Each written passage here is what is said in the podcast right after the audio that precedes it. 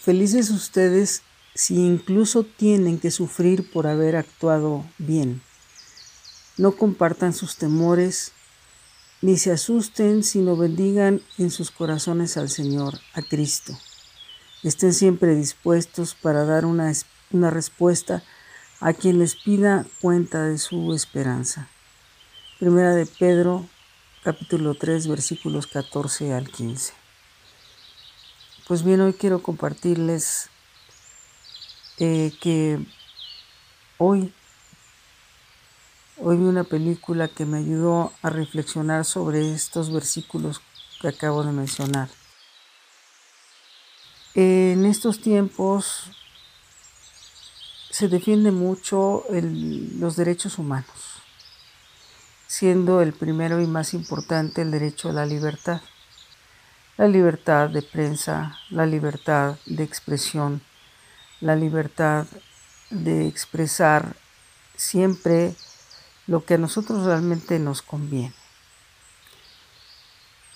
Como nos podemos dar cuenta, la gente hoy pugna porque esos derechos sean no de libertad, sino derechos al libertinaje.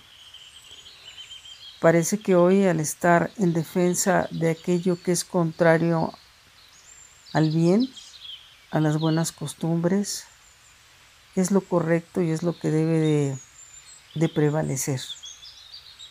Así como tergiversar la defensa a la vida, eh, el derecho a la inclusión, eh, con todo este tema de llevar a extremos em, la discriminación, por ejemplo, eh, a extremos eh, que van más allá de lo que está establecido dentro de una norma correcta. Todos estos son temas que al mencionarlos, al al ejecutar una plática, al llevar a cabo una plática, se convierten en temas por demás controversiales que nos incomodan y nos dividen. La división sabemos que no es lo que Dios quiere. Dios quiere al contrario que tengamos unión, que seamos leales, que nos, eh, que nos compenetremos unos con otros y que tengamos una vida en común con amor. Y ahora al parecer todo está al revés.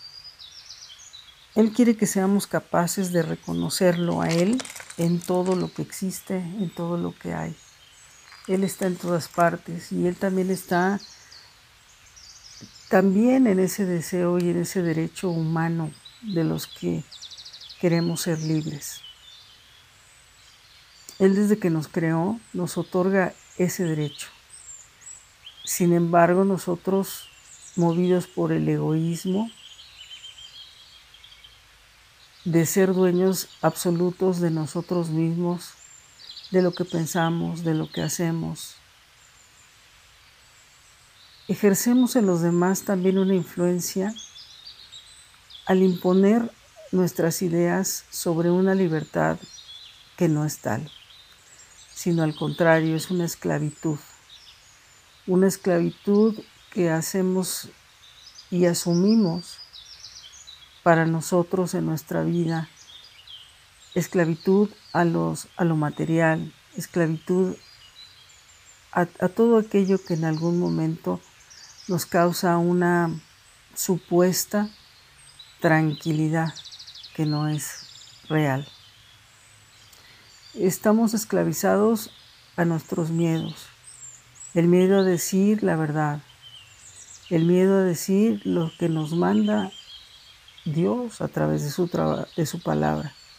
El miedo a manifestar que Dios es el todo, que solo por Él y con Él podemos ser dignos y justos, vivir unidos y sanos, fortalecidos, por su fuerza, por su amor, por su misericordia, por sus mandatos. Miedo a llevar sus mandatos. Miedo a hacer conocer cuáles son sus mandatos. Miedo al decir esto está mal, esto está bien. ¿Y qué pasa? Que ocultamos a los demás la presencia del Padre. Nos lo callamos. No hablamos de su poder ni de su gloria. Aun cuando lo conocemos, nos avergonzamos.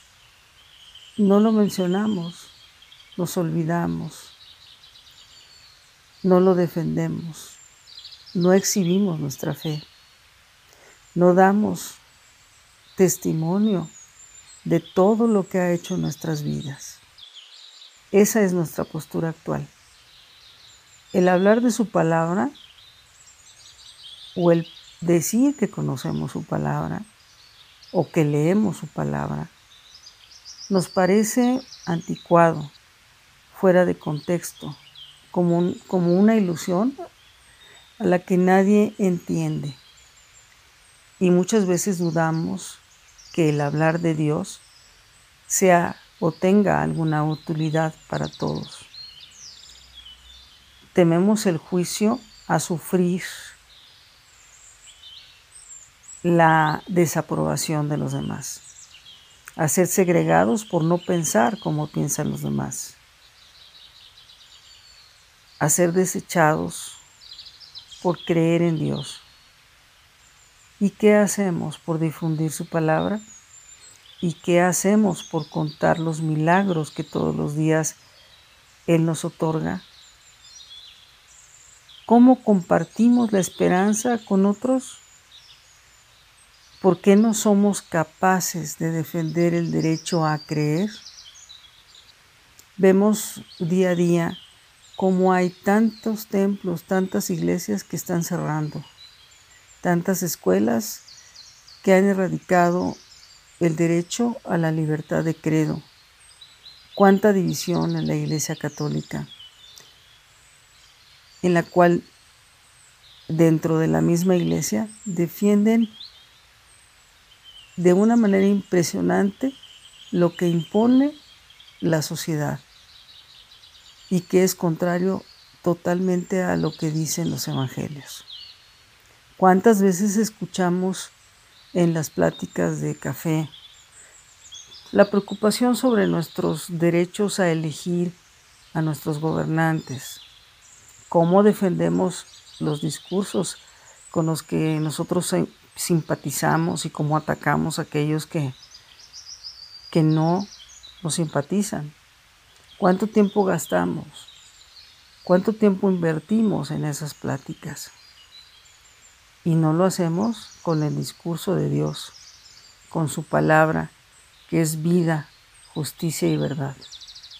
Tanto tiempo que gastamos en defender una idea política, o de cualquier otro tema que pueda afectarnos de alguna manera en lo personal o en nuestra sociedad. Y cuánto tiempo tenemos para escuchar, acoger y hacer vida la palabra de Dios.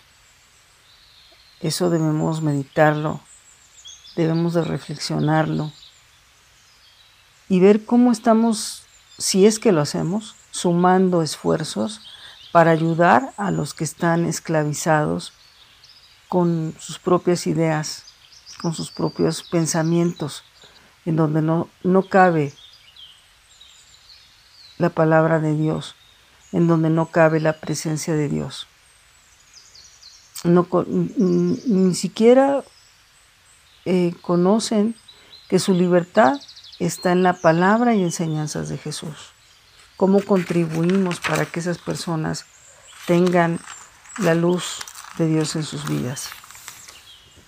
Los que conocemos la palabra tenemos la obligación con Dios, una obligación de amor, de abrirle los ojos a los que están confundidos, sin tener miedo a la crítica, sin, sin tener miedo a sufrir ese rechazo, siempre pidiendo al Espíritu Santo fortaleza para mantenernos firmes, tenemos que estar bien preparados para debatir y, darle a conocer y convencer de que la verdad de Dios es la libertad que necesitamos y nuestro sumo derecho a la felicidad.